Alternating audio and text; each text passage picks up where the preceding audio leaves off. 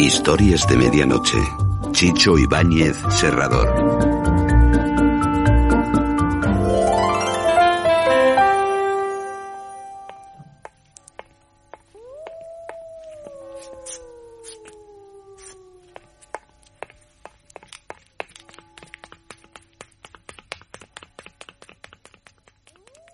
Historias de Medianoche.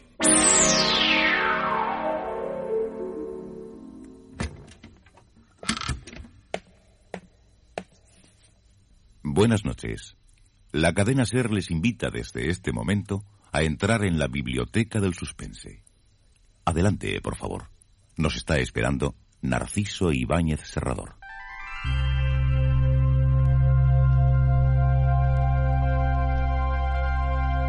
Queridos y, respetados amigos, esta noche, después de, de muchos, muchos años de ausencia en la radio, vuelvo con ustedes trayéndoles una colección de historias con, eh, con seductoras situaciones de ficción, que igual que los cuentos de hadas, les producirán, eh, bueno, eh, eso, eso espero, una agradable ansiedad de conocer lo extraño, lo inesperado. Algo así como si les contásemos el cuento de Caperucita Roja, pero con, con, con tres lobos y con dos abuelitas.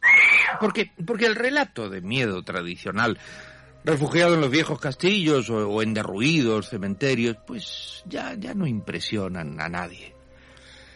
Y los pobres muertos tan usados para inquietar a los públicos han tenido que disfrazarse de extraterrestres, de robots o de zombies electrónicos para seguir asustando.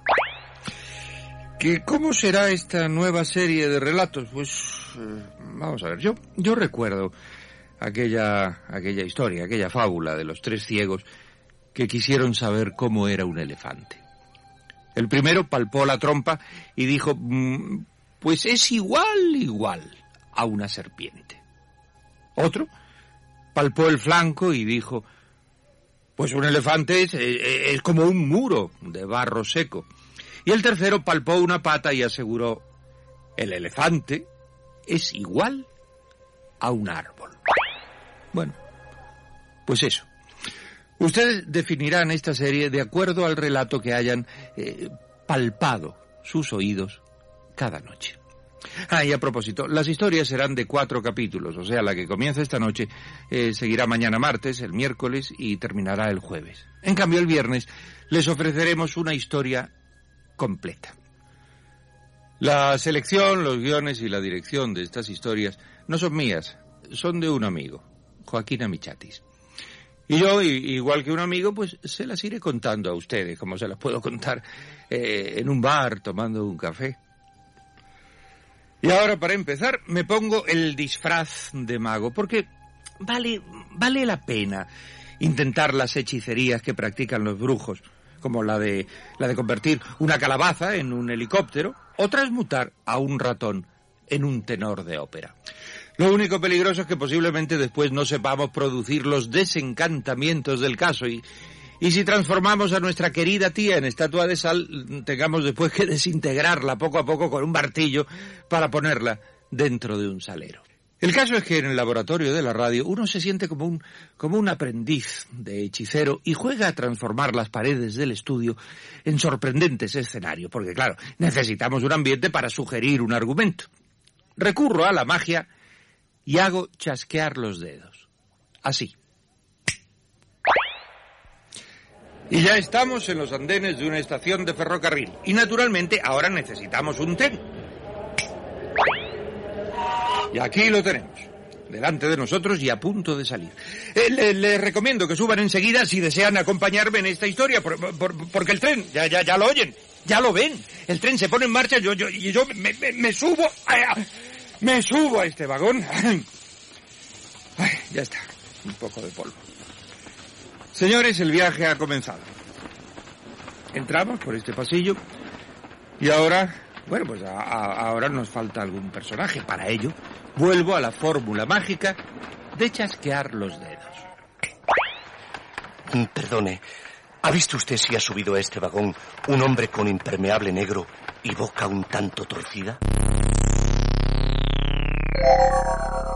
El viajante de cosméticos. Guión de Joaquín Amichatis. Con la actuación de Francisco Portes y José María Escuer.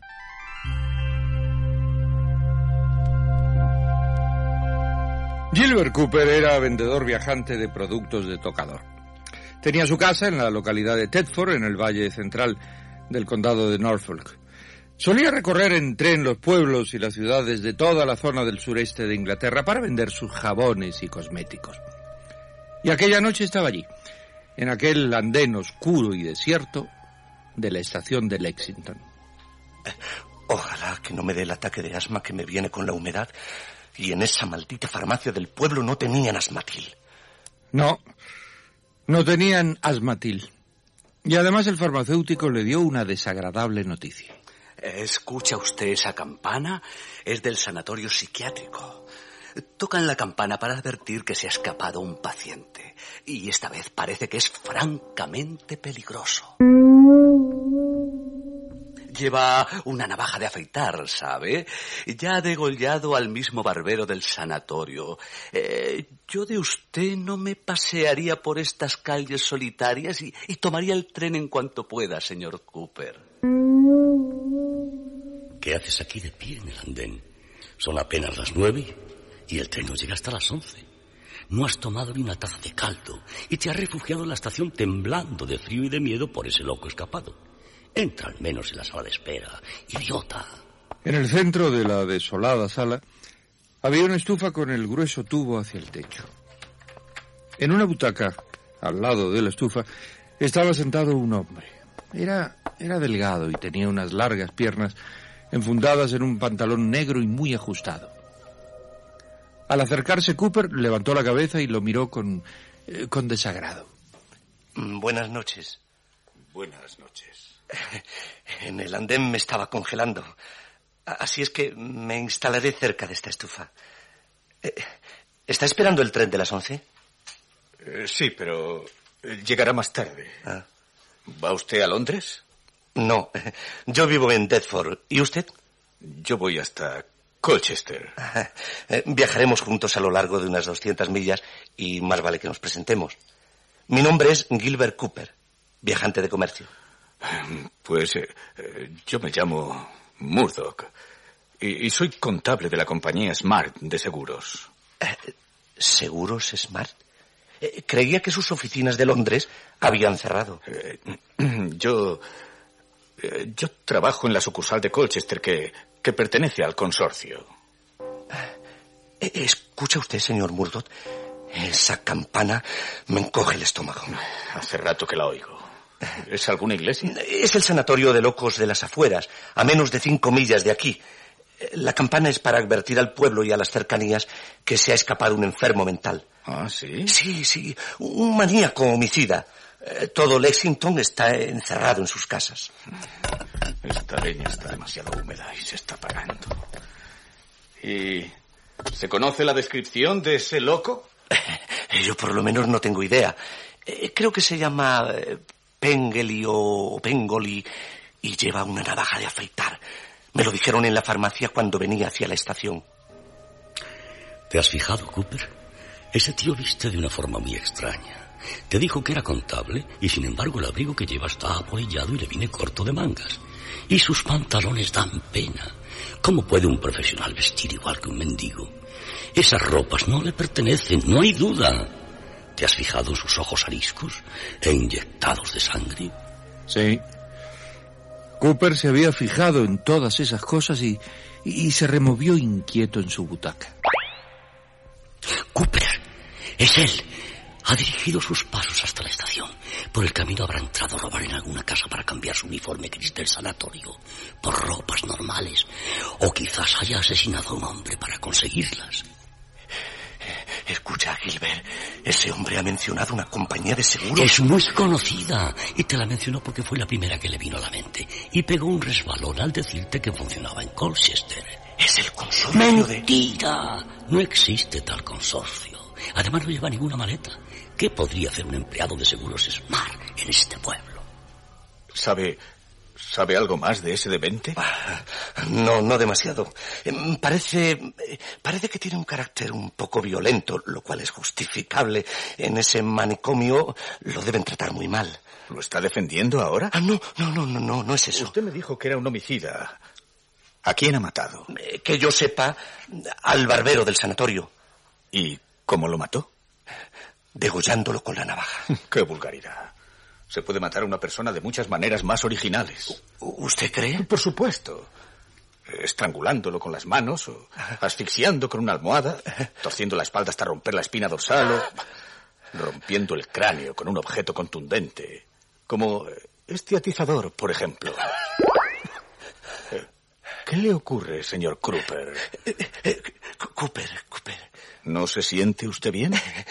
No es nada.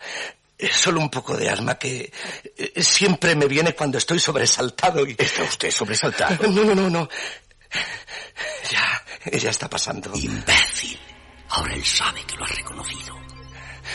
¿Y si me levanto y corro hacia la puerta pidiendo auxilio? Ingenuo. Nunca llegarás a la puerta y te romperá la cabeza con el atizador. ¿Qué hago, Gilbert? ¿Qué hago? Si tuviera un arma para defenderme. Tienes al menos algo para mantenerlo a raya. Te equivocas, no tengo nada. ¡Estúpido! ¿Acaso ese spray de laca malísima que andas trayendo no serviría para dejarlo medio ciego en caso de apuro? Sí, tienes razón.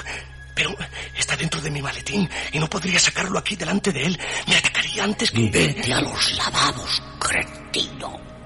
Es que todo te lo tengo que decir. ¿A dónde va usted? A los lavabos.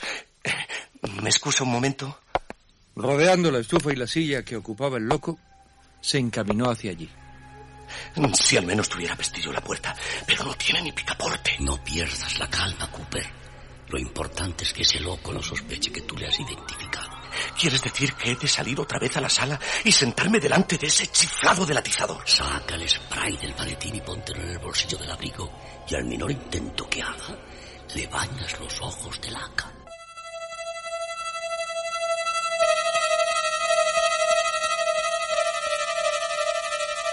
Afuera, en la sala, el señor Murdoch estuvo mirando durante un rato la puerta de los lavabos.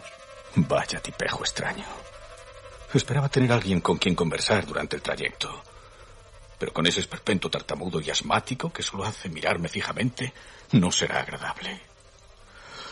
Aunque...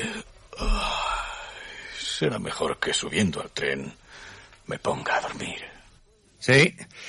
Después de la juerga de aquella tarde, el señor Murdoch podría dormir bien.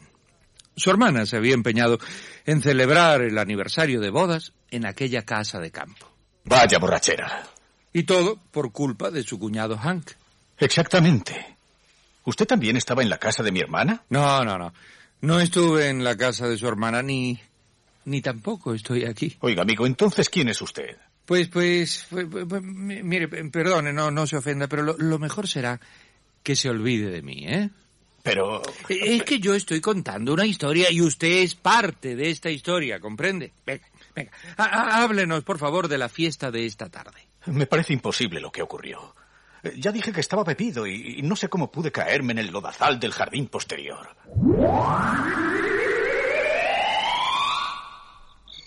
¡Qué barbaridad! Parece una estatua de barro. Así no puede regresar. El traje ha quedado imposible. Y la camisa. Y el abrigo también. ¿Y qué va a hacer el pobre John? Tú sabes que la compañía Smart es muy estricta. No puede faltar a su trabajo. Ya sé, ya sé. En la guardilla tengo un abrigo viejo del jardinero. ¿Y el traje? Le pondremos ese que tengo en el baúl. Le va a quedar corto y apretado. Eh, el asunto es que llegue esta noche a Colchester. Prepara la ducha y un litro de café para despejarle la cabeza.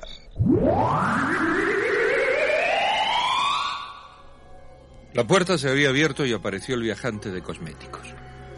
Murdoch se sobrecogió al ver su rígida expresión. Estará en sus cabales este tío. Esa campana anuncia, según él, que un demente se ha escapado del sanatorio.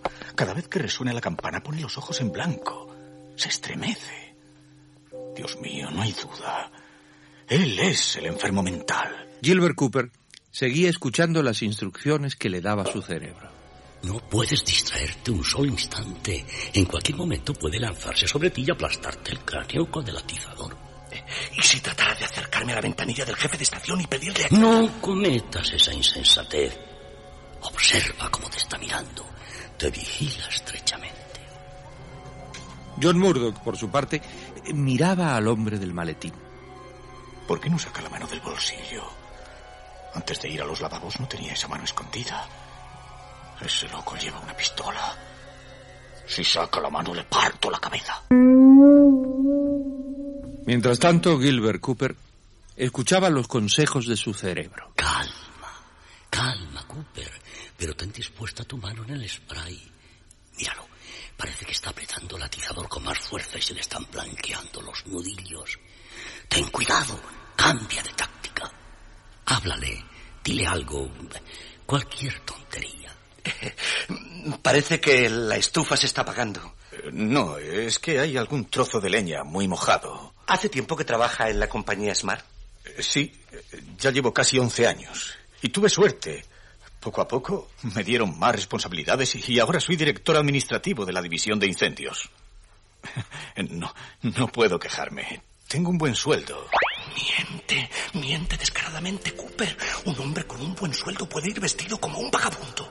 Vea, ahora encendió bien la leña. ¿No siente... ¿No siente frío en las manos? ¿Por qué no se las calienta acercándolas a la estufa? Estoy bien así. Gracias. No puedo hacer que saque la mano. Y no valen argumentos frente a una pistola encañonada a través de un bolsillo. Mucho cuidado, Cooper. Está recelando demasiado. Quiere que saques tu mano fuera. Está muy nervioso. Se acerca un tren. Pero no es el que estamos esperando. Por supuesto que no. Es el de carga que pasa hacia el norte. Ni siquiera se detiene aquí.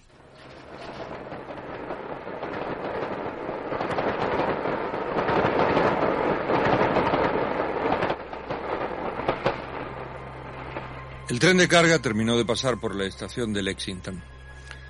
Los dos hombres flotaban en sus asientos. Pero en aquel instante eh, se abrió con fuerza la puerta de cristales de la sala. Buenas noches, señores. Espero que me dejen un lugar para calentarme en esa bendita estufa. Era un pastor de la iglesia anglicana de, de cara pálida y descompuesta por el frío exterior. Mi nombre es Jonathan Hulley y puedo asegurarles que vengo muerto de frío. Había cogido una silla y la colocó entre los dos hombres. Ah, esto hace revivir las fuerzas. Eh, por lo que veo, el tren de las once llegará con retraso, ¿verdad? Es posible. Pero el jefe de estación podrá decírselo con más exactitud. ¿Viene usted del templo de la Hermandad de Lexington? Eh, sí, pero vine solamente de visita. Pertenezco a la comunidad de Stormacket. No llevaba mm, breviario ni maleta. Su cuello blanco estaba suelto y, y de su bolsillo extrajo una pequeña radio a pilas. Eh, siempre la llevo en mis viajes. Me encanta la música.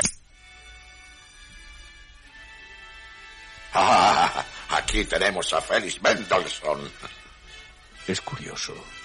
Un clérigo con radio y sin equipaje. Lleva su traje bastante arrugado, el cuello sucio y no se ha afeitado hace tres días por lo menos. Nunca había un predicador más desaseado. Interrumpimos la música de concierto para darles las últimas informaciones del condado de Norfolk. Sigue la búsqueda por los alrededores de la localidad de Lexington del paciente que logró escapar del sanatorio psiquiátrico.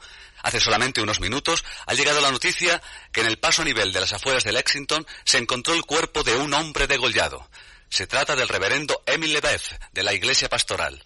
El homicida despojó a su víctima de algunas prendas de vestir, incluido un impermeable oscuro. ¿Por qué corta la radio, reverendo? Eh, me ha impresionado la noticia.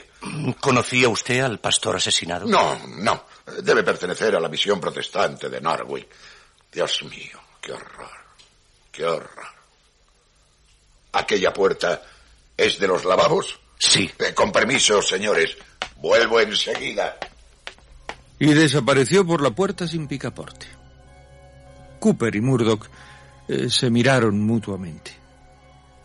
Los dos pensaban lo mismo. Hablemos claro de una vez. ¿Usted no es el loco asesino? Eso mismo quería preguntarle. ¡Qué estupidez! Y pensar que desde que apareció usted creí que era el maníaco ese. Pues yo habría apostado mi mano derecha que era usted el enfermo del sanatorio. El loco es ese pastor de los infiernos. Lo mismo pienso yo. Si ese tipo es un predicador, yo soy un astronauta. Va sin afeitar. Y sus zapatos están llenos de barro. No lleva equipaje. Y su traje da pena. Además, no tiene aspecto de clérigo. Es él, no hay duda. Mató a ese pobre predicador y se puso su traje negro. ¿Y el impermeable que mencionaba la radio? ¿Qué sé yo? Tenemos que irnos enseguida. Ni soñarlo. Ese hombre puede perseguirnos y en la oscuridad degollarnos en menos que canta un gallo. Entonces, ¿qué hacemos? Lo mejor sería aprovechar que está en unos urinarios y atacarlo ahí mismo. ¿Atacarlo? Dios mío, no, no. ¿Cómo vamos a...? Con el atizador. Santo Dios. No cuente conmigo. No sea estúpido. No le costará nada darle en la cabeza con el hierro. ¿Por qué no le atiza a usted? Yo tengo un principio de asma que... Está bien. Lo haré yo. No hará falta golpearle muy fuerte, lo suficiente para dejarle sin sentido y poder llamar a la policía. Me parece bien. Manos a la obra. Y coja el atizador. Me acompaña, ¿no? Por supuesto. Vamos. No se oye nada. Adelante, señor Murdoch. Usted primero. Gracias. Entraron sigilosamente al lavabo. El loco estaba de espaldas, lavándose las manos. El señor Murdoch se acercó a él y enarbolando el atizador le golpeó en la cabeza. ¿No ve? No le pude dar con mayor delicadeza. ¿Y qué hacemos con él ahora? Lo dejaremos aquí dentro. Ay, el peligro ha pasado. Me parece mentira. Vaya hora y media que me ha hecho usted pasar. No me diga nada. Los peores minutos de mi vida. Mi única esperanza era el atizador. Sí, que ya lo veía en mi cabeza. Oiga, ¿y usted qué escondía en el bolsillo? ¿Una pistola? ¿Qué va? Mire, un spray de laca. Realmente estaba muerto de miedo. Lo mismo yo. Bueno, habrá que dar cuenta de esto. Eh, sí, todo un condado está esperando la noticia. El jefe de estación podrá llamar por teléfono.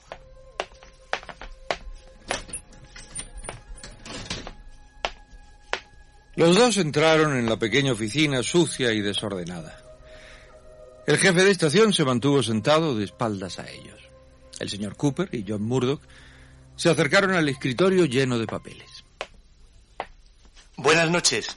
Eh, tenemos una noticia importante. Espere, este viejo está dormido. Muévale el hombro. ¡Eh! ¡Eh! ¡Despierte! ¡Despierte! La figura se ladeó y después... Está desmayado. No. Mire la garganta. Este hombre ha sido degollado.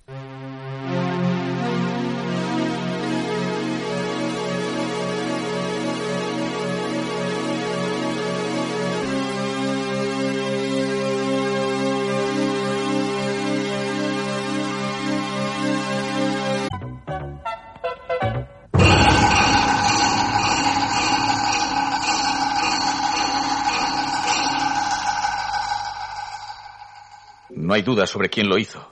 Pero ¿cuándo lo hizo? Ese maníaco que tenemos en el lavabo llegó cuando ya estábamos nosotros en la sala. Tal vez vino antes. Degolló al pobre viejo y salió otra vez hacia el paso a nivel donde despachó al predicador. Llamaremos a la centralita para que nos comunique con la policía. ¿Dónde está el teléfono? A- aquí, en la repisa de la taquilla. Pues llame usted. Es que tengo un principio de asma y no sé si... Olvídese de su puñetera asma y llame de una vez. Estación de Norwich. ¿Qué te pasa, viejo Larry? No soy Larry. Necesitamos hablar con la policía. A mí bromitas no, Larry. Tu tren ya salió de aquí hace 20 minutos y estará a punto de llegar al éxito. Le digo a usted que no soy Larry, que... ¿Y dónde está Larry? Está a mi lado con su garganta destrozada. Ah, pues Larry, usted no está muy bien, que digamos, ¿eh? Por favor, ¿qué tengo que hacer para llamar a la policía? Primero deje de jorobarme a mí. Segundo, coloque la palanquita del conector al otro lado y vuelva a girar la manivela. Muchas gracias. Y dígale a Larry que nunca más borracheras. Nunca más, se lo aseguro. ¿Con quién estaba hablando? Con la estación de Norwich. ¿Qué está buscando debajo del teléfono? La, la palanquita del, del conector o algo así. Ah, ya la tengo. El teléfono estaba conectado directamente con la estación de Norwich, pero ahora podremos comunicarnos con... ¡No se mueva! O le incrusto este hierro en la barriga. El cristal de la taquilla se había roto y apareció por la ventanilla la punta del atizador que empuñaba el loco. Gilbert Cooper dio un salto hacia atrás, arrancando sin querer el cable del teléfono. No cometa más insensateces. Váyase donde quiera. No diremos nada. ¿No decir nada de qué? ¿Acaso creen que no hay bastantes pruebas contra ustedes? Son unos asaltantes. ¿Nosotros? Usted es el enfermo del psiquiátrico que huyó del sanatorio y quería... No diga tonterías. Yo soy el predicador Jonathan Hull del templo espiritual de la ciudad de Stormbaker. Puedo mostrarle mis credenciales. Ustedes, en cambio, han querido matarme, machacándome la cabeza con ese hierro. ¡Qué calamidad! Ha sido un error monstruoso, reverendo. Nosotros creímos que era el perturbado del asilo que, que trataba de... ¡Ah, qué estupidez más grande! El padre Hull retiró el atizador de la ventanilla y entró en el despacho. ¿Otra víctima del maníaco? Sin duda. Por la divina gracia. Tienen que llamar a la policía. Eso es lo que intentábamos hacer cuando usted rompió el cristal intempestivamente con el atizador. Ustedes también me rompieron la cabeza intempestivamente. Vean el hinchazón que tengo en la coronilla. Miren. No perdamos más tiempo. Eh, Señor Cooper, coja el teléfono y llame ahora mismo. Imposible. Arranqué sin querer el cable del teléfono cuando el estropicio del cristal. Así que estamos incomunicados. Y esto cambia las cosas. Nosotros creíamos que ya teníamos a ese tipo de la navaja atrapado, pero ahora resulta que el paranoico está todavía rondando suelto. Esto es una pesadilla. El tren está a punto de llegar y yo, sintiéndolo mucho, me voy a subir a él inmediatamente que se detenga. Eh, un momento, un momento. Hemos de informar a la policía de este crimen que se ha cometido. Eh, Sí, me parece muy sensato. Pues usted, señor Murdoch, o usted, reverendo, salgan a la noche, crucen el paso a nivel y lleguen al pueblo para decirle a la autoridad que mataron a Larry. ¿Quién es Larry? El jefe de estación. ¿Y cómo sabe usted el nombre del jefe de estación? Por favor, reverendo, no nos enrollemos más y váyase al pueblo. ¿Eh, ¿Yo? Eh, Yo no cruzo una milla de camino a oscuras con un degollador agazapado. Pues algo tendremos que hacer. Eh, ¿Por qué no va usted al pueblo, señor Murdoch? Imposible. Lle- eh, Llevo un pantalón que, que me está muy apretado y no puedo caminar a gusto. Eh, Ustedes sabrán lo que hacen. Yo propongo que no nos movamos de esta oficina hasta que llegue el tren y entonces que cada uno haga lo que quiera. Eh, sí, sí, sí, por lo menos aquí dentro nos podremos hacer fuertes si es que llegara a venir otra vez el individuo ese. Eh, ¿Qué opina, señor Murdoch? Eh, eh, Sí, parece lo más sensato, aunque no es agradable estar viendo el cuerpo ensangrentado que tenemos en el suelo. Eh, olvídese de él y, y no lo mire. Eh, Ya, ya lo he hecho, pero ca- ca- cada vez que muevo los pies piso una mano o un zapato de ese desdichado. Bueno, trate de colocar... ¡Silencio! Apaguen la luz del despacho por lo que más quieran. El reverendo Hull, que estaba al lado del interruptor, apagó inmediatamente la luz. ¿Qué ocurre, señor Cooper? Hay alguien rondando por la parte de afuera de las cristaleras. Miren, allí en la puerta de entrada. Sí, es un hombre alto. Parece que está observando la sala de espera. Va a entrar. Cooper, Murdoch y el pastor Hull, agazapados en la oscuridad y observando por el hueco de la taquilla, vieron a una figura delgada envuelta en un impermeable negro y con un oscuro sombrero. No quiero hacer cábalas, pero yo juraría que ese tipo es el enfermo de la navaja. Agachémonos. Se acerca la taquilla. Los tres hombres se encogieron apretujados. Eh, Cooper y Murdoch quedaron de rodillas mientras que el reverendo se hallaba eh, semitendido en el suelo. No, no respire así, que nos va a oír. No, no puedo, no puedo. Tiene un ataque de asma. Pues cúbrale la boca con la mano. Es que no sé dónde tiene la cara. Voy a ver si... Cuidado, cuidado, no me tape a mí la boca que no soy Cooper. Más, más a su derecha. El hombre del impermeable llegó hasta la ventanilla y contempló el cristal roto del marco. Después, lentamente, se dirigió hacia la puerta de los andenes. Los pasos se alejan. Sí, voy a mirar dónde se fue. Ajá. ¿Dónde está? En la puerta de los andenes. Eh, señor Cooper, ¿cómo se siente usted? Un poco.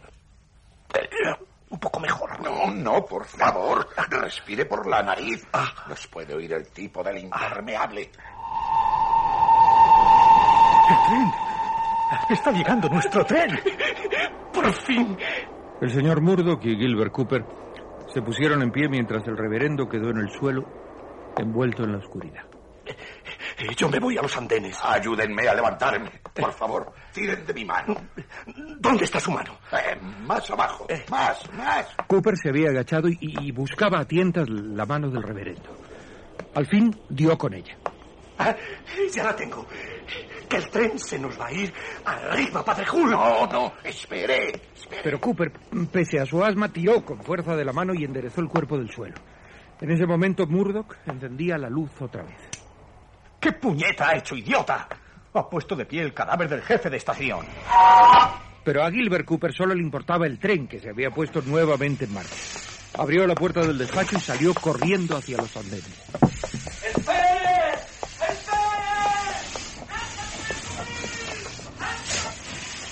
Y Gilbert Cooper logró aferrarse a la barandilla del vagón de cola y subió a la plataforma tragando aire a bocanadas.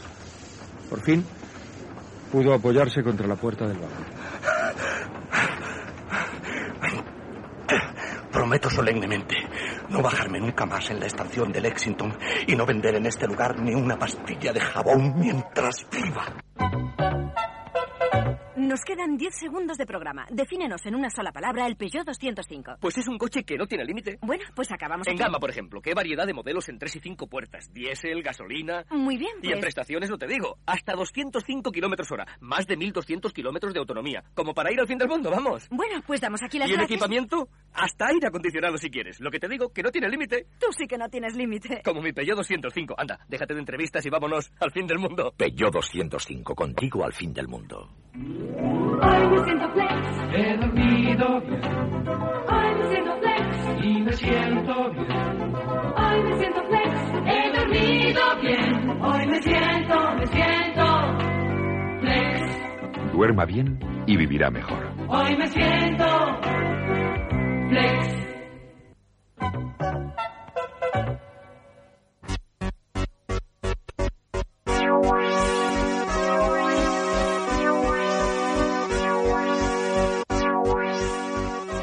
Y ahora Gilbert Cooper estaba sentado solo, en un compartimiento, escuchando la voz de su propia conciencia. Muy bien.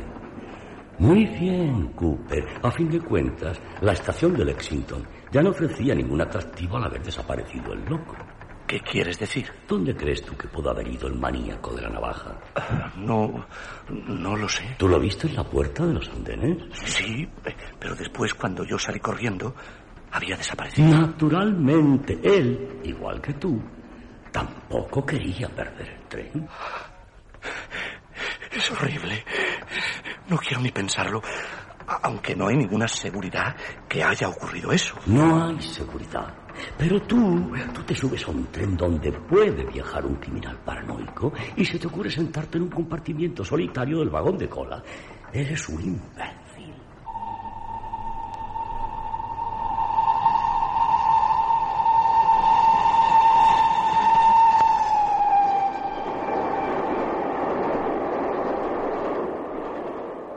Cooper había decidido cambiarse a un compartimiento en el que viajaran eh, otros pasajeros. Cuanto más sean, mejor. Deseo sentarme en medio de mucha gente que hable fuerte, que fumen o, tosan y que nadie se sienta amenazado. Comenzó a caminar por el estrecho pasillo bordeado de ventanillas negras por su lado izquierdo y por las puertas correderas a su derecha. Abrió la primera. Estaba a oscuras y vacío. Eh, Cooper ni se molestó en cerrar la puerta y, y continuó caminando hacia las puertas siguientes.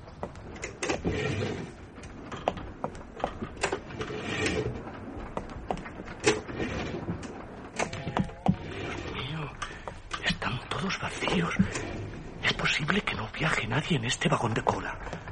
Le quedaban todavía algunas puertas cerradas, pero. Pero el silencio era absoluto. ¿Silencio, dice? De una de las primeras puertas abiertas surgió la figura de un hombre. Llevaba un impermeable negro. Entre sus dedos sujetaba algo que brillaba como el acero. La navaja de afeitar. Sálvate, Cooper. Huye. Cruza al vagón siguiente.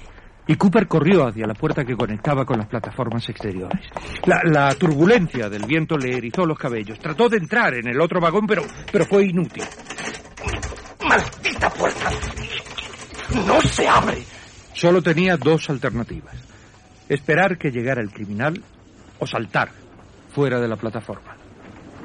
Pero no tuvo tiempo para elegir. El hombre del impermeable negro apareció amenazante. Gilbert Cooper decidió lanzar una tremenda patada al Dementing y lo empujó fuera del vagón.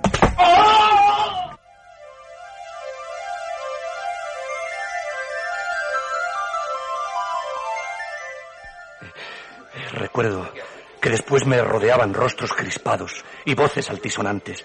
No entendía lo que me estaban diciendo. Después me empujaron dentro de un compartimiento donde un funcionario del tren y un doctor comenzaron a hacerme preguntas. ¿Por qué hizo esa barbaridad? ¿Está usted borracho? ¿Es un ataque de histeria? Conteste. Vamos, díganos el motivo. Me, me- me defendí del, del insano mental, el loco del sanatorio de Lexington. No diga tonterías. No hay ningún perturbado mental en el tren. Es, eh, lleva un impermeable negro y una navaja de barbero. Es un homicida. Vamos, cálmese, por favor. ¿Qué dice usted, doctor? Eh, un principio de alucinosis. Sensaciones meramente subjetivas debido a un estado de ansiedad. Manía persecutoria. ¿Quiere usted decir que, que ese hombre que me atacó en la plataforma del tren no existía? ¿Fue todo una alucinación? No exactamente. Usted, señor Cooper, agredió y empujó violentamente al revisor del tren. ¿Revisor? ¿Y por qué me perseguía con una navaja? El señor Pelham, revisor del expreso, ha declarado que le siguió a usted en el vagón de cola para marcarle el billete con el taladro. Ha tenido usted mucha suerte, señor Cooper. El revisor cayó sobre un terraplén y no ha sufrido ningún daño.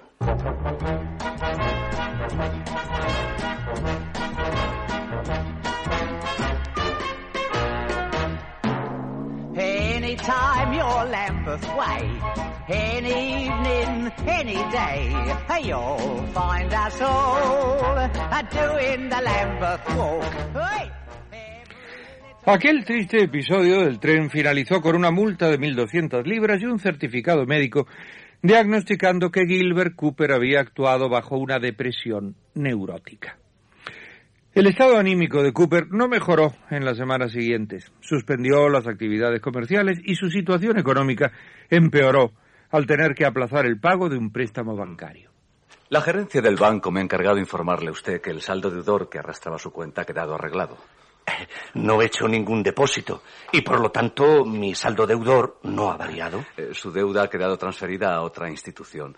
Eh, Dado que usted no cumplió el pago, el Consejo del Banco Británico ha traspasado sus números rojos a otro banco. El caso es que para mí la deuda sigue siendo la misma. ¿En qué banco debo cumplir esa operación? En el Bancronos. ¿Bancronos? Nunca lo he oído mencionar en Deptford. Es una institución relativamente nueva. Eh, lo tratarán bien, señor Cooper. Eh, vaya esta misma noche a ver al director. Eh, Entiendo que será mañana.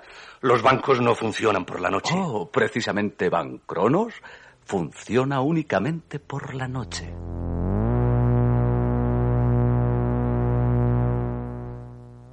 Y allí estaba Cooper, en una de las esquinas de la plaza, observando el pequeño edificio de gran cúpula, de vidrio oscuro y fachada de mármol amarillento. Se parece más a un mausoleo que a un banco. Pero tenía razón el señor Middleton. La puerta principal está abierta, aunque nadie cruza por ella. Vamos, Cooper. Cruza la plaza de una vez. Entra en ese dichoso banco y arregla ese barullo de dinero que tienes. Cooper avanzó por la inmensa sala. Al fondo podían verse las cajas de pagos. No había ningún funcionario eh, detrás de los largos mostradores de mármol. Esto es una cripta. Eh, Y el suelo de piedra está cubierto con una capa de polvo. Todo es deprimente y lóbrego. ¿Y qué querías? ¿Que aquí funcionara una feria y una tómbola? Esto es un banco, Cooper. Y un banco es una entidad seria. Sigue, sigue hacia el otro vestíbulo. El segundo recinto era de grandes proporciones, con altas paredes de espejos opacos y un inmenso reloj. Nunca vi una esfera tan grande. Pero... Pero había una sombra que se acercaba. ¿El señor precisa alguna información?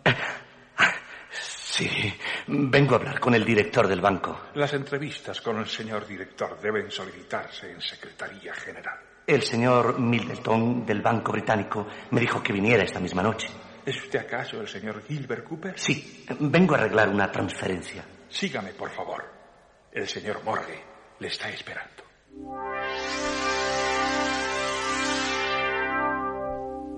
Cooper estaba ahora delante de un escritorio. Detrás de él, eh, sentado en un sillón de alto respaldo, un hombrecillo de rugosa piel. Me lo imaginaba más puntual, señor Cooper. Me dijeron que llegaría usted a las 22 horas y ya son las 22 horas y cuatro minutos. Escúcheme, señor Morgue, no creí que me esperara una hora fija. No tiene mayor importancia en este caso. Por favor, siéntese usted, señor Cooper. Usted ya sabe que el Banco Británico nos transfirió su deuda.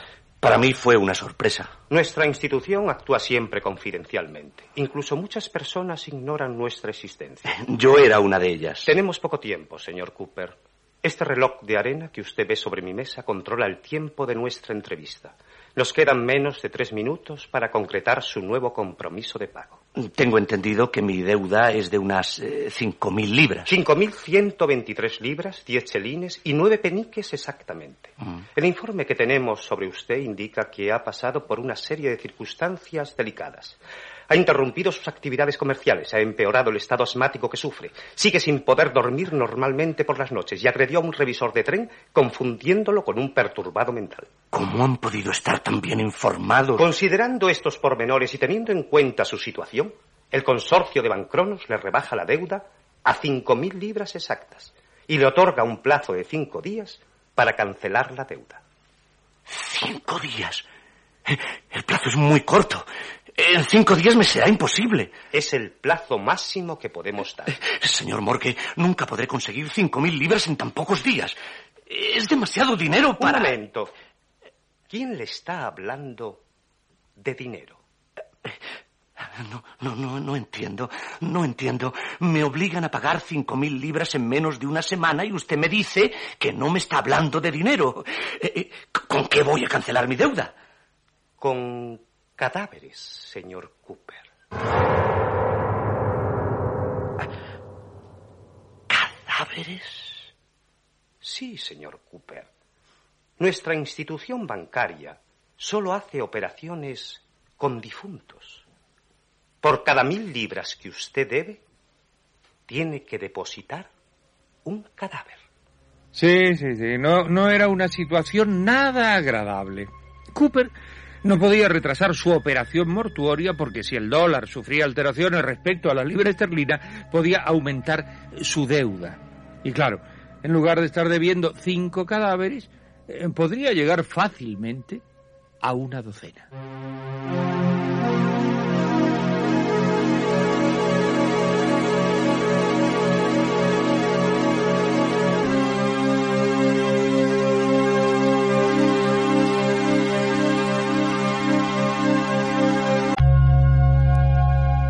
La cuenta corriente de Gilbert Cooper tenía un saldo deudor de 5.000 libras y el banco le ofreció un plan para pagar la deuda sin dinero. Por cada mil libras tenía simplemente que depositar un difunto. Vamos, no hay que tener escrúpulos, señor Cooper. Lo importante es regularizar el saldo negativo. ¿Y en caso de que este sábado no alcanzara a cubrir mi deuda? Mejor no piense en ello. Este banco no admite ni siquiera pagando intereses. Su plazo expira este sábado a las 12 de la noche. Y es mi deber informarle que si no cumpliera el pago total de su deuda, será usted mismo, señor Cooper, quien ingresará en su cuenta corriente. Muerto, por supuesto.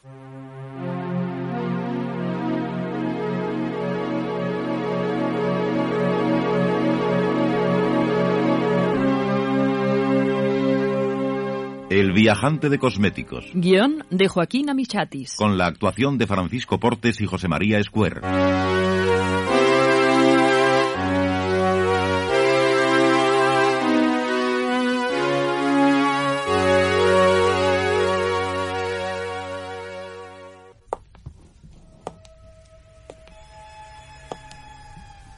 Total, Cooper.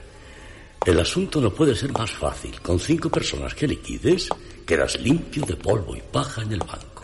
Te suplico que me dejes descansar. No quiero pensar más en esta cosa horrenda. Necesito dormir. Sería un gran desatino. No tienes ni siquiera que pestañear. Abre tus ojos y mira. Este hombrecillo que se acerca por nuestra acera, ese podría ser el primer abono de tu deuda. Obsérvalo. Es débil. No te costará ningún esfuerzo retorcerle el pescuezo.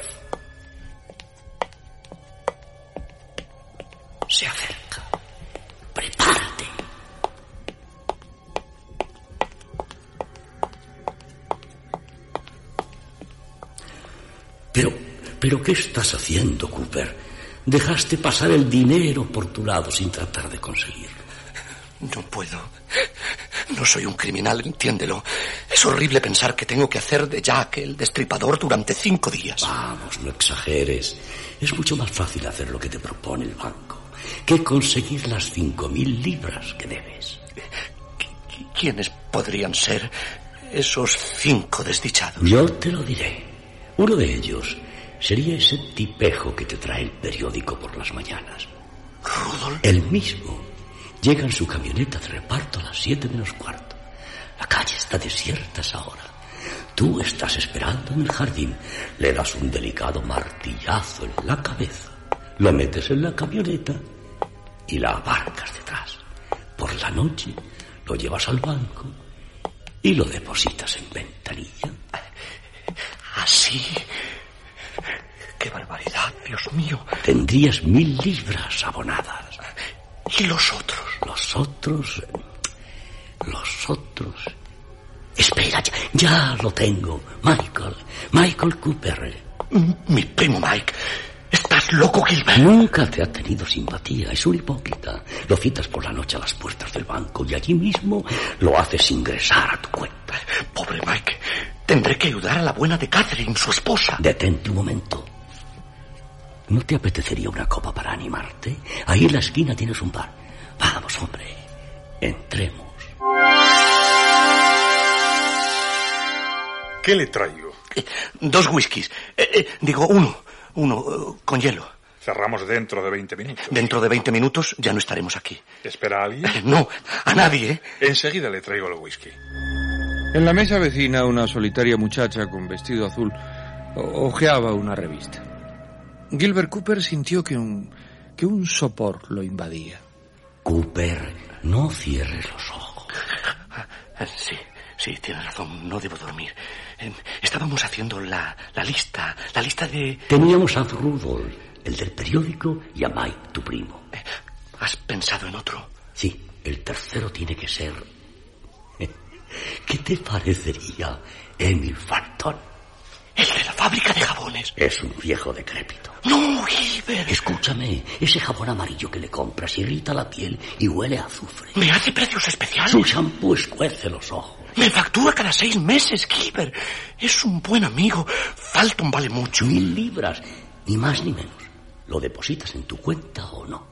No tienes a otro. Así no vamos a ninguna parte. El asunto es conseguir cinco fiambres antes del sábado. A ese Falton, con media pastilla de jabón que le hagas tragar, ya puedes rellenar la papeleta de depósito. No, a ese no, Gilbert.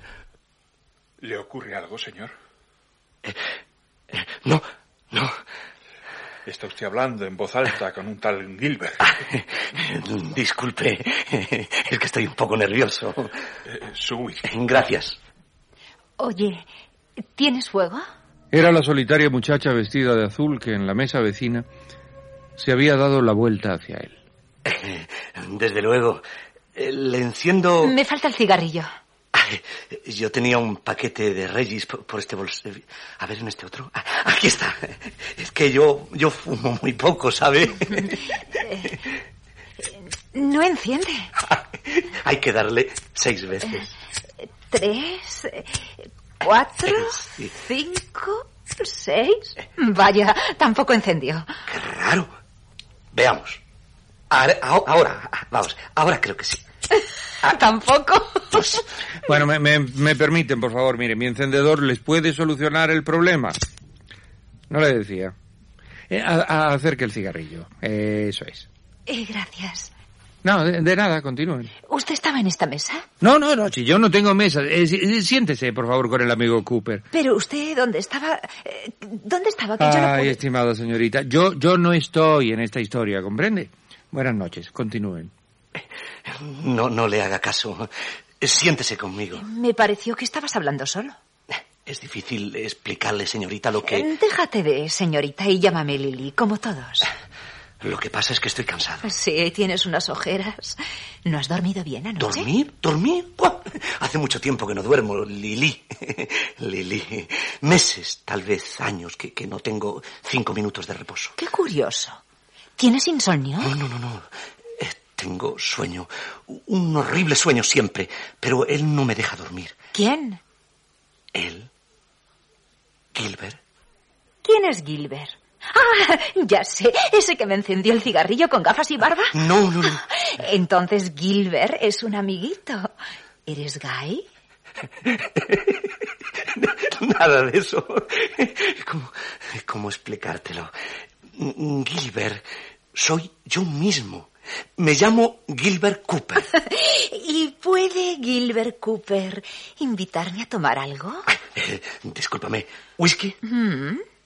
Eh, por favor, otro con hielo. De modo que te pasas el rato escuchando tus propios pensamientos. Mi cerebro no me da tregua. Pues ese Gilbert es un rollo. Es una buena persona. Ay, te convendría distraerte un poco. Salir de excursión algún sábado.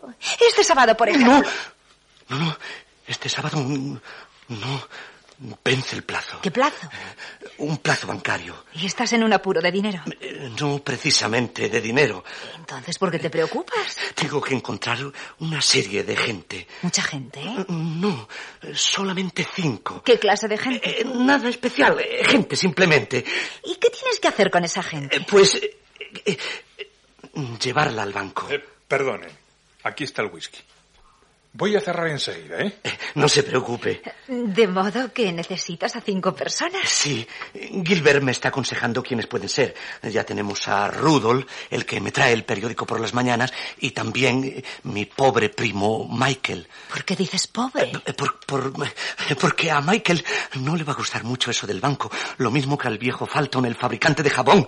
Eh, Por él discutíamos con Gilbert. Gilbert cree que con media pastilla de jabón que se trague el viejo estará listo. Qué gracioso. Pues no es ningún chiste. ¿Y qué es lo que tiene que hacer esa gente en el banco? Antes que nada, entrar por la ventanilla de pagos. Habla en serio, ¿quieres? Oye, ¿no podría servirte yo? Es que estoy cansada de este baile de todas las noches, ¿sabes? Yo sé escribir a máquina. No, Lili, no necesitan mecanógrafas. ¿Qué quieren? ¿Servicio de limpieza? Eh, tampoco. Están empeñados en que pague una deuda y como no tengo dinero, me ofrecen un plan de amortización. Bueno, si te puedo servir para algo, cuenta conmigo. Jamás podría llevarte al banco. No hace falta que me lleves. Y dime con quién tengo que hablar. Así como estás, no conseguirías nada. ¿Y cómo tengo que estar? Muerta. Ya te dije que no era agradable el asunto. Vamos a cerrar. Yo vivo a tres bocacalles de aquí. Si quieres, acompáñame y podré contarte con calma todo este embrollo. ¿Por qué no me dices nada? Pues... Pues no sé. ¿Me acompañas a casa? Eh, Sí, eh, pero eh, déjame ir un momento al lavabo.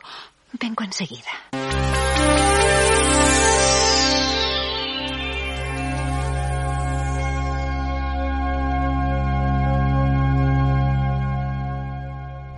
Aquí en la calle ya te dije que hacía frío.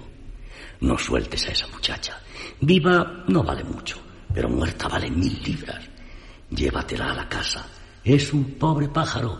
Con una sola mano la dejarás quietecita, quietecita. Cállate. No quiero irte. Ah, es usted. No se decide a ir a dormir.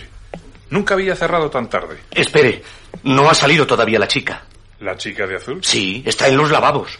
Lily salió por la puerta de atrás hace rato, amigo. Parece que no le fue usted simpático.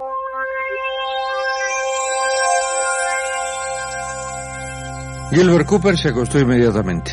Apagó la lámpara de la mesita de noche, pero, pero se quedó con los ojos abiertos. Mañana tienes que entrar en acción. A las siete menos cuarto, Rudolf, el repartidor. Y por la noche, Mike, tu primo. El miércoles te cargas al de los jabones. El jueves, esa vendedora tonta de la perfumería del callejón. Melu, es una niña. 18 años cumplidos, Cooper.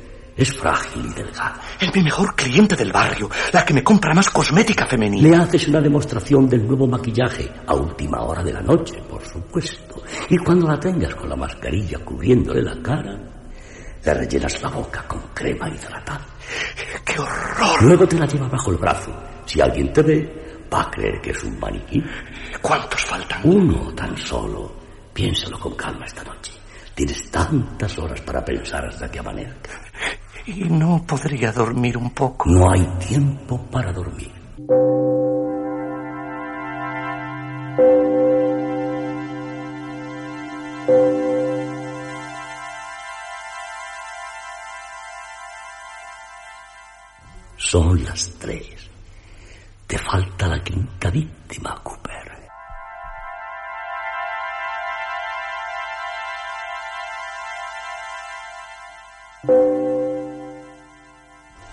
Cinco y media, Cooper. Va a comenzar a clarear el día. Y todavía nos falta el quinto candidato. Oye, ¿y ese amigo que toca el cello? Es pequeñito y diminuto. Lo podrías llevar al banco dentro del mismo estuche del instrumento. Polanski se fue a Roma a dar un concierto. ¡Qué contrariedad!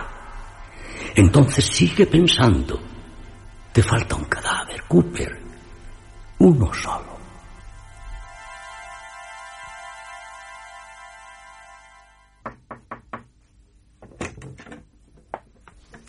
Buenos días, señor Cooper. Le traigo su desayuno. Veo que no se levantó usted para recoger el periódico. Aquí se lo traigo. ¿Qué hora es? Son ya las siete y media. Estoy segura de que se quedó dormido. Ay, tiene usted mala cara. Ojos hundidos y ojerosos. ¿Por qué no me contesta, señor Cooper? Aquí le dejo la bandeja. ¿Se siente usted mal? Está con asma. ¿Por qué me mira así fijamente? ¿Por qué se levanta, señor Cooper? Contésteme, señor Cooper. No se acerque. Apártese. Suélteme. Suelte. Suelte el cuello.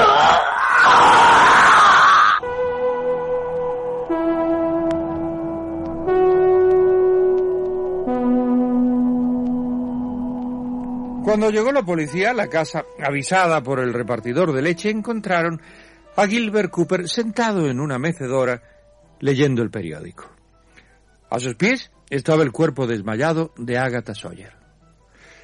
Cuando transportaban a la pobre sirvienta en una camilla por el jardín, Cooper se asomó a la ventana. ¡Ladrones! ¡Sinvergüenzas! ¡Me están robando el dinero que tenía para el banco! ¡Exijo que me devuelvan a la señora Sawyer! ¡Ah, mis libros no oyen! ¡Mis libros que se me llevan! ¡Miserables!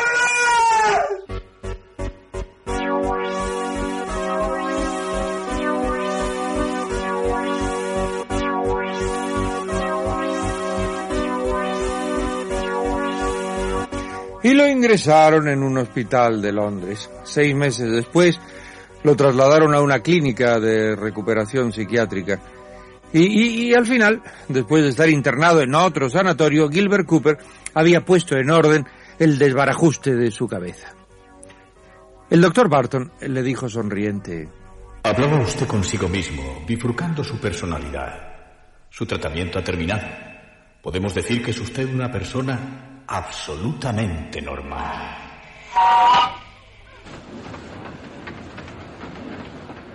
Y ahora, pues, pues ahora tenemos a Gilbert Cooper viajando en un vagón de ferrocarril del itinerario noroeste. Había decidido retornar a su pequeña casa de Tedford.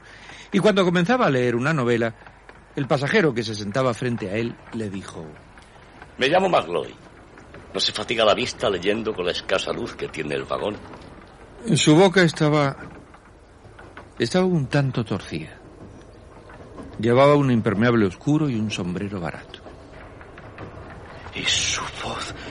Su voz tiene la misma entonación que mis propios pensamientos. Sí, habla igual que Gilbert. Lo que a mí me fastidia más en esas novelitas de misterio es conocer a los asesinos incompetentes que aparecen en ellas.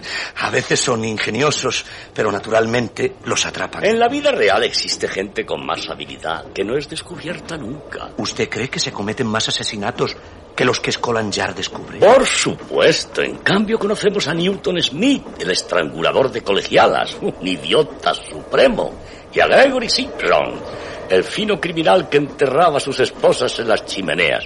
Torpe superlativo. La elaboración del crimen, la estrategia, la coartada, todo, todo un desastre.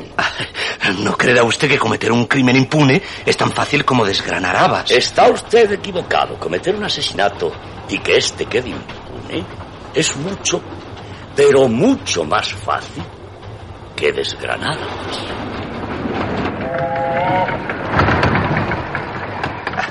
¿Y, y cómo, cómo prepararía usted el, eh, eh, digamos, el plan de un asesinato? No tendría que preparar ningún plan. ¿Por qué? Porque sé cómo hacerlo. ¿Lo sabe en realidad? Sí, no es difícil. Eh, supongo, supongo que no lo ha experimentado alguna vez. ¿Experimentar? Nunca me gusta experimentar con nada. Me gusta hacer las cosas con método. ¿Y cuál es el método infalible? Eh. No puedo confiar a nadie mi exclusivo sistema de exterminio. Créame que yo... Sí, sí, usted parece bastante inofensivo, pero el aspecto de una persona no es suficiente. Yo sería incapaz de matar a nadie. No podría hacerlo. Lo haría. Lo haría si creyera que es un método seguro. Lo haría. Lo mismo que cualquier otra persona. ¿Cuántas atrocidades se cometerían si se divulgara mi sistema? Ah, considero lo que me dice ridículo y pueril. ¿Ridículo? ¿Pueril? Es ridículo el hecho de que en cualquier farmacia se pueda adquirir por cinco chelines 200 gramos de ácido sulfosucínico amónico. ¿Cómo dijo? ¿Sulfato de qué? Ya lo dije. Con ese sulfato, cuyo nombre no repetiré, y otros simples y comunes ingredientes, como es el ácido sulfindigótico, que es una especie de vitriolo verde sobre el añil, que forma una sal cristalina, higroscópica y muy soluble en el agua, usted o cualquiera podría preparar un activo veneno para exterminar a toda una congregación. Y todo por un valor de unos siete chelines y algunos peniques. ¿No que, resulta muy económico el asesinato usando mi método?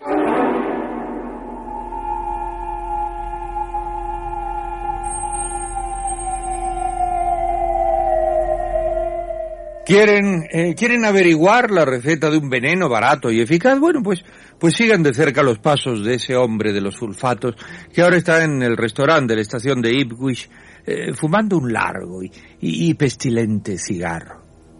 Eh, no, no como los míos, claro. Eh, frente a él, nuestro conocido viajante de cosméticos que está engullendo un plato de sopa mientras observa al insólito individuo de la boca torcida. Mi sistema hay que usarlo prudentemente. La policía sospecharía de que las víctimas aparecieran todas en sus cuartos de baño. ¿Por qué en los cuartos de baño? Es la acción del agua caliente la que produce el efecto del sulfato que le indiqué. Es una reacción química que no es posible descubrirla por medio de un solo análisis, pero es mortal después de algunas horas de haberse sumergido en ella. Ningún forense es capaz de dictaminar otro diagnóstico que el de muerte por ataque de miocardio. Se anuncia la salida del expreso del ramal norte dentro de cinco minutos. Tendremos que apresurarnos, señor Manlón. Apresúrese usted. Yo me quedo en esta ciudad. ¿Aquí en Ipswich? Sí, asuntos de negocios. No me dijo en qué trabaja usted. Soy mm, representante de productos químicos. Me- Me tengo que ir, señor Madloy. Se va usted a su casa y lo envidio. Los hoteles aquí en Ipswich no son demasiado cómodos. A pesar de que todos tienen cuarto de baño.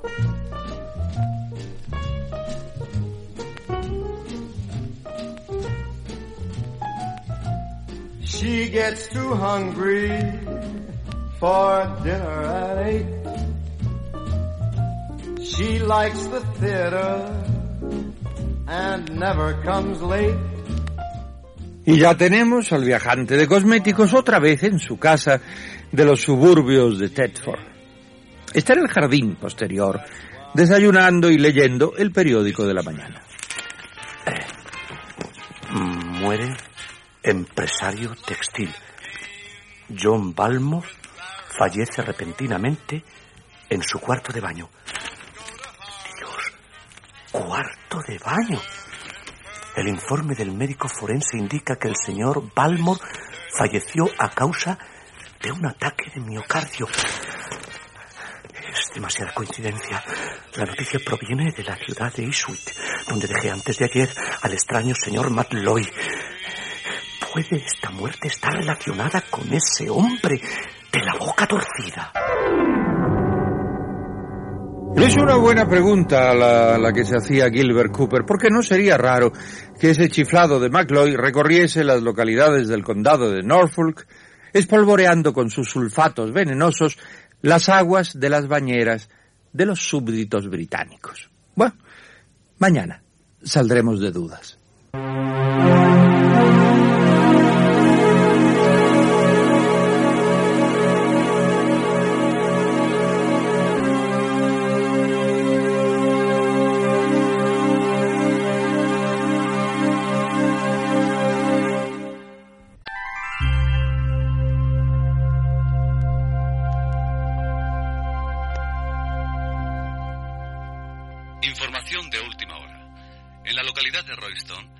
Fallecido esta mañana en forma repentina el presidente de la cooperativa agrícola, señor Harry Foster. El mayordomo declaró que el señor Foster se sintió repentinamente mal cuando salía de su cuarto de baño. El médico Eh, per- perdón que les interrumpa. Ustedes están, están escuchando esta información de televisión, ¿verdad? Bueno, pues Gilbert Cooper también se hallaba atónito oyendo la noticia de un nuevo fallecimiento por los alrededores de la comarca de Norfolk. Y claro, lo que ocurría es que en el transcurso de aquella semana habían muerto cuatro personas en otras tantas pequeñas ciudades cercanas a Thetford, y todas en circunstancias similares. La víctima había sufrido un colapso después de su baño matinal. Y el viernes el periódico de Thetford anunciaba el fallecimiento de un anciano llamado Skimmings, eh, que alquilaba una habitación en una casa cerca de donde vivía el propio Gilbert Cooper. Es posible. Ya llegó aquí el invisible asesino de los sulfatos. Tengo que enterarme eh, cómo murió el viejo Skimming. La pensión donde vivía está al lado de la estación, muy cerca de aquí.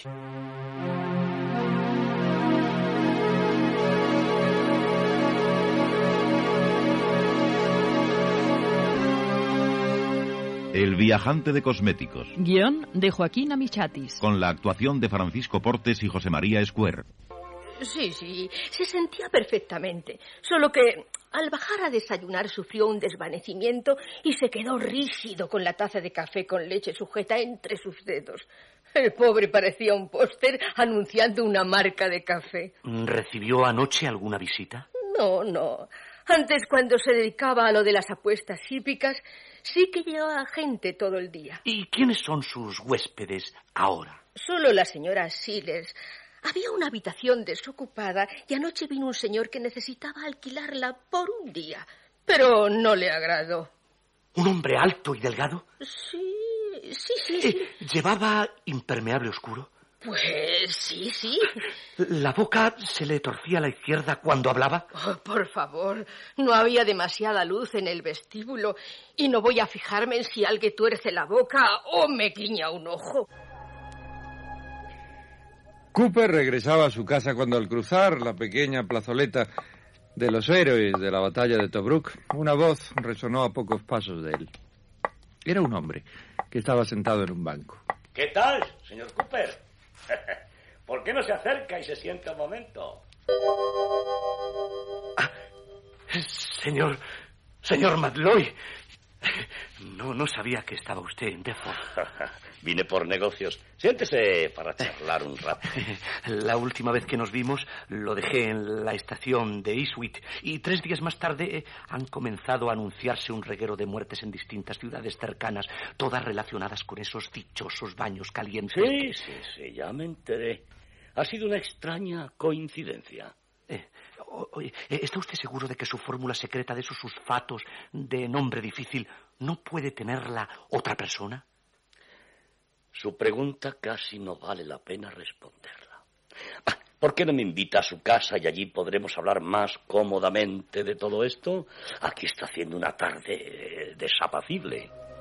Y Gilbert Cooper ya está en el pequeño salón de su casa hablando con el extraño señor McLoy. Señor del que no hay que fiarse si lo encontramos dentro de nuestra bañera. Sigo pensando si alguien ha podido descubrir esa combinación de ácidos que usted mencionó en el tren. Eh, ¿Cómo, cómo se llamaba? Sulfu... Eh, sulfacianí, sulfi... Vamos, vamos, sulf- olvídese de eso.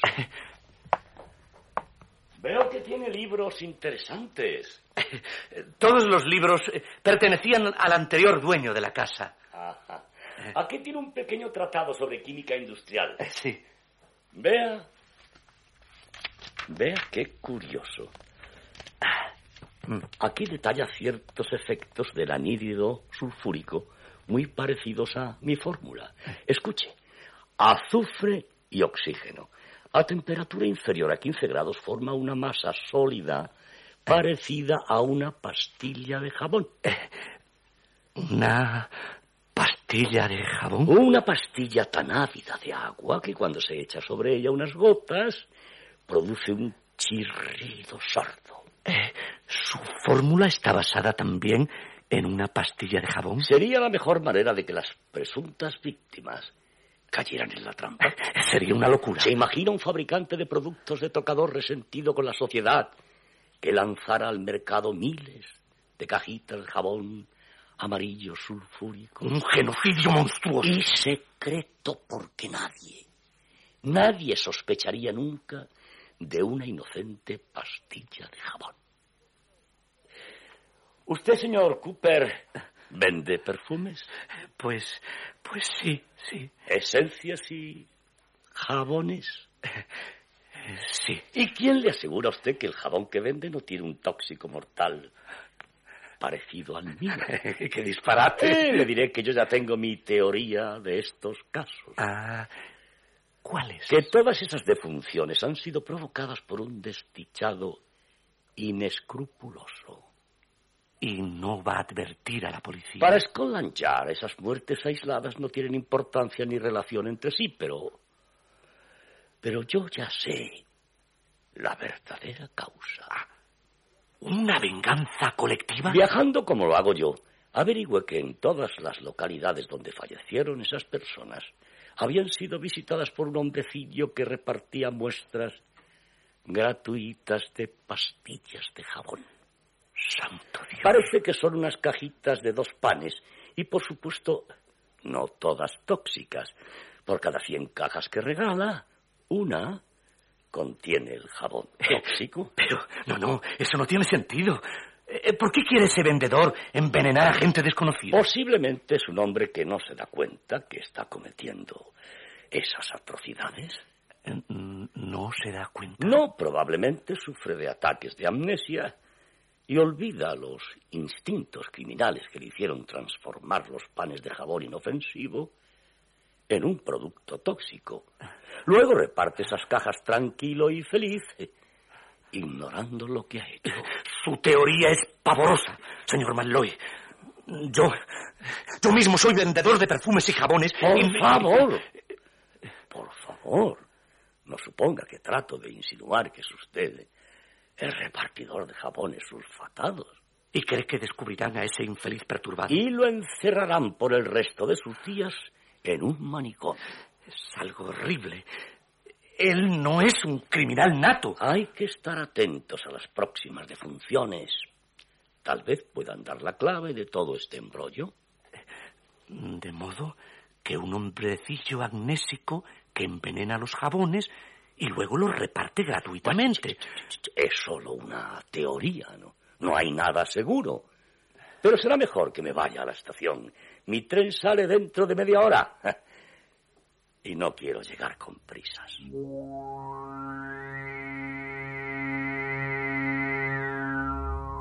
Y el hombre del impermeable oscuro y la boca torcida desapareció rápidamente. Gilbert Cooper quedó hundido en un sillón. Sentía, sentía unos sordos pinchazos dentro de su cabeza. ¿Será posible que mi locura me enturbie de un modo tal que sin darme cuenta coloque en cada caja de muestra un jabón adulterado con un ácido mortífero? Algunas veces reparto muestras gratuitas en las perfumerías. Pero ¿en qué momento podría manipular esos panes de jabón? Hace apenas dos semanas que he regresado de Londres y no me he movido de aquí. Aunque es posible que pudiera haberlas conseguido antes.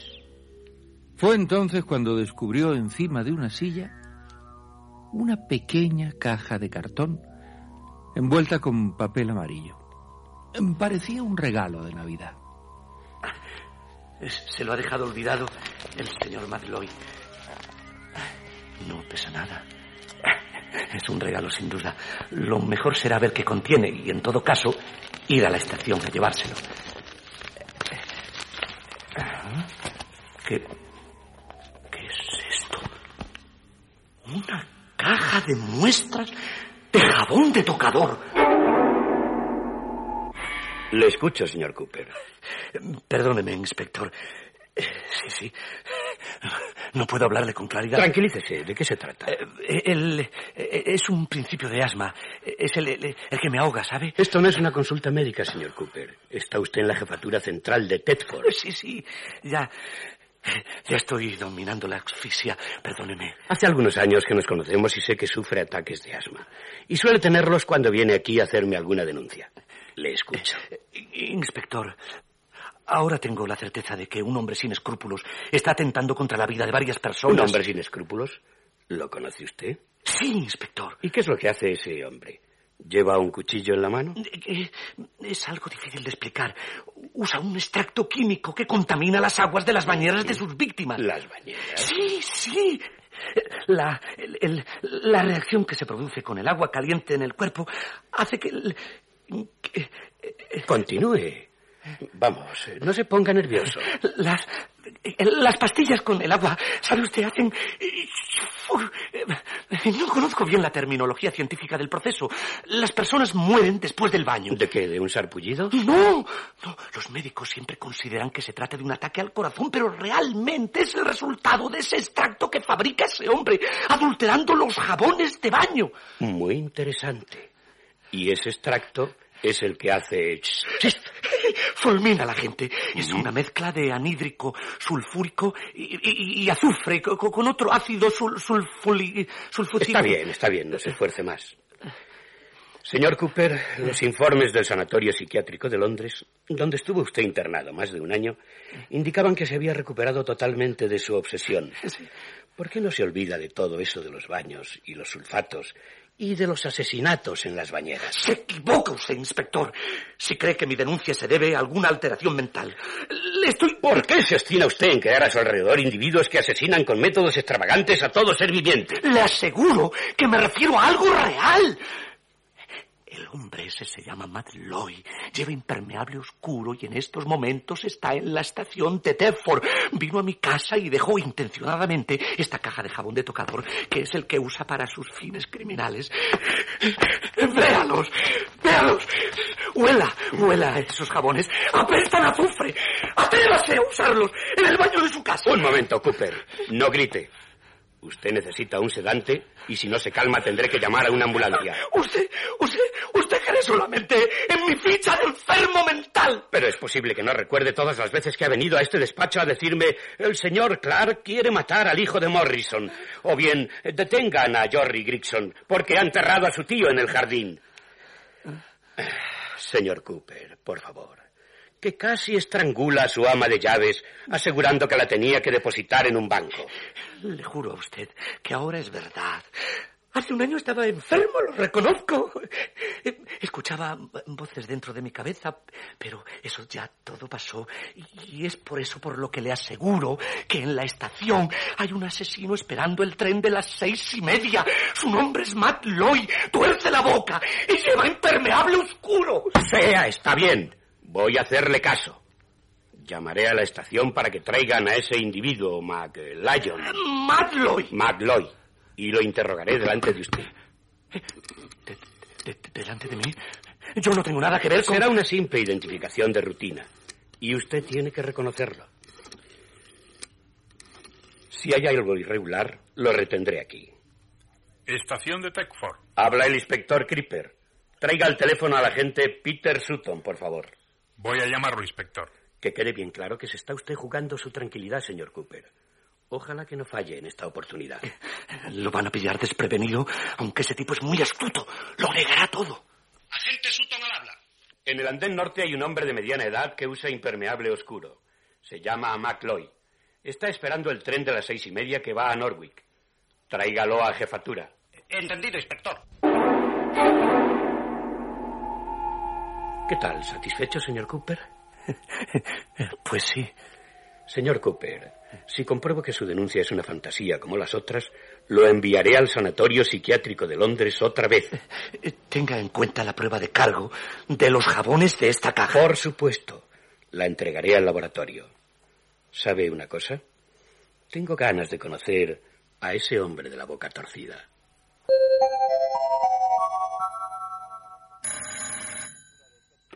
Jefatura de Tedford. Inspector, habla el agente Sutton desde la estación. ¿Qué ocurre? En el andén norte solo hay tres señoras de la Junta Vecinal de Tedford y el señor Green, el que trabaja en la biblioteca. Fuera de esas personas no hay nadie más en la estación. No, no, no, ningún impermeable oscuro ni nada que se le parezca. Inspector Clipper, le remitimos los análisis de esos jabones que usted nos envió. Puedo adelantarle que los jabones son comunes y corrientes. No contienen ningún reactivo, anilina o ácido que pueda dañar la piel ni causar efectos letales. Le aconsejé que viviera sin preocuparse de la gente que le rodea. No tenía que perseguir a nadie, porque tampoco a usted le persiguen. Nadie desea hacerle daño. No, no, no, no, no, no es verdad, no es verdad. Él sabe que lo delaté. Ahora tratará de matarme algún día cuando salga del sanatorio. Olvídese que alguien quiere asesinarlo. Se llama, se llama Malloy. Está, está escondido, pero seguirá cometiendo sus horribles asesinatos impunemente, adu- adulterando los jabones. Sí, sí, adulterándolos con ácidos eh, trilicídicos, y sulfu troglodíticos y, y. Sí. Y ahora descubrimos a Gilbert Cooper en la estación de Londres con, eh, con los ojos sobresaltados mirando a su alrededor. Se había escapado del sanatorio psiquiátrico después de una semana de exámenes. Ahora soy un fugitivo. Eh, Quieren capturar mi cerebro. Desean encerrarlo en un frasco de alcohol. Quieren vaciarme la cabeza.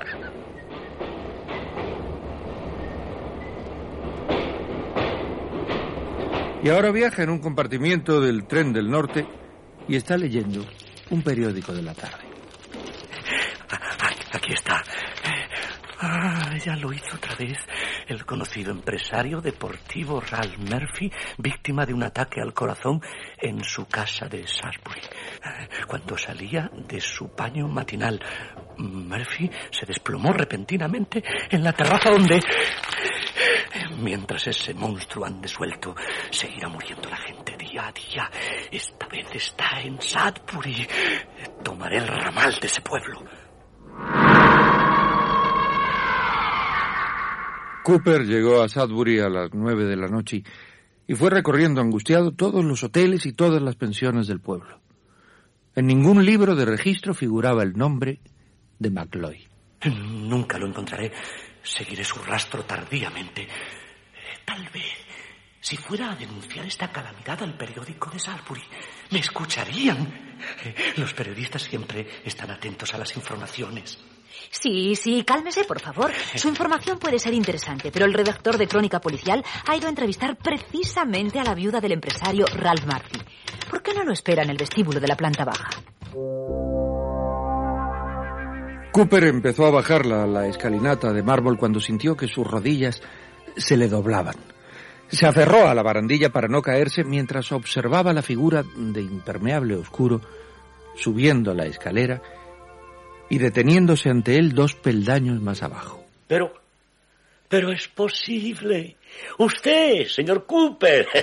Esto se llama casualidad. Es la tercera vez que nos encontramos.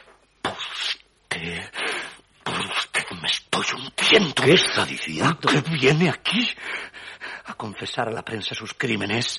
Nadie me cree que es usted un asesino. Y me toman por loco cuando les cuento lo de los sulfatos. Es un jabón de azahar. Vamos, amigo Cooper, no se exalte. ¿Leyó la noticia de la muerte de Murphy? Sí, sí fue usted, usted quien lo mató. Pero no seguirá asesinando más gente. Terminaré con su criminal y viajera profesional. ¡No! no ¡Suélteme! ¡Váyase al infierno, Macloy!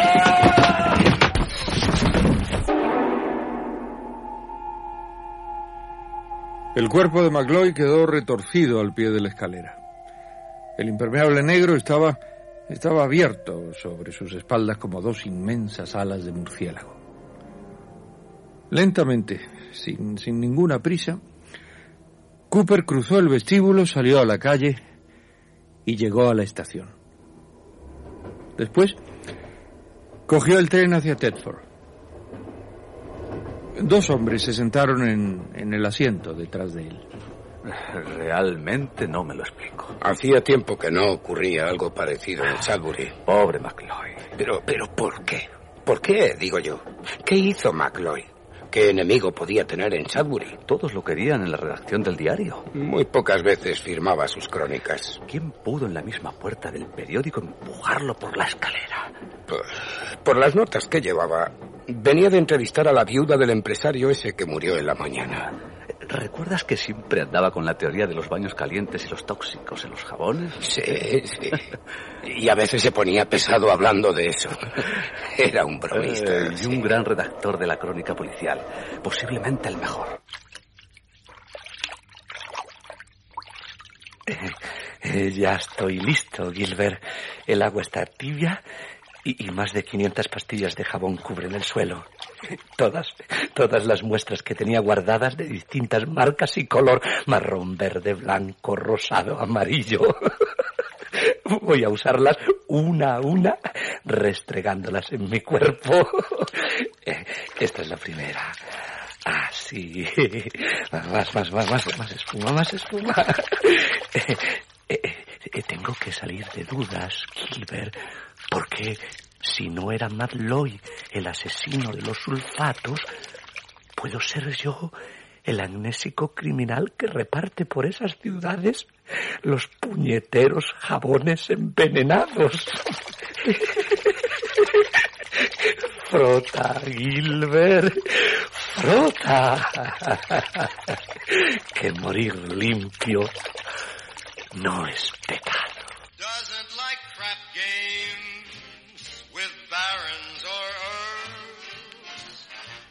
Won't go to Harlem in ermine and pearl. Interrumpimos la música para dar una información de última hora que nos llega de la ciudad de Thetford. Gilbert Cooper, conocido comerciante en cosmética, fue encontrado muerto dentro de la bañera de su casa rodeado de panes de jabón, los que había sumergido en el agua. Se ignoran las causas de su muerte, aunque parece que se trata de un infarto de miocardio. Sin comentarios, sin comentarios y que cada cual saque las conclusiones que quiera sobre los asesinatos en los cuartos de baño. Espero que el gel o el jabón que usan ustedes no tenga olor a azufre ni haga shhh cuando se humedece, ¿no? Bueno, pues este romántico argumento de trenes lunáticos y jabones ha terminado.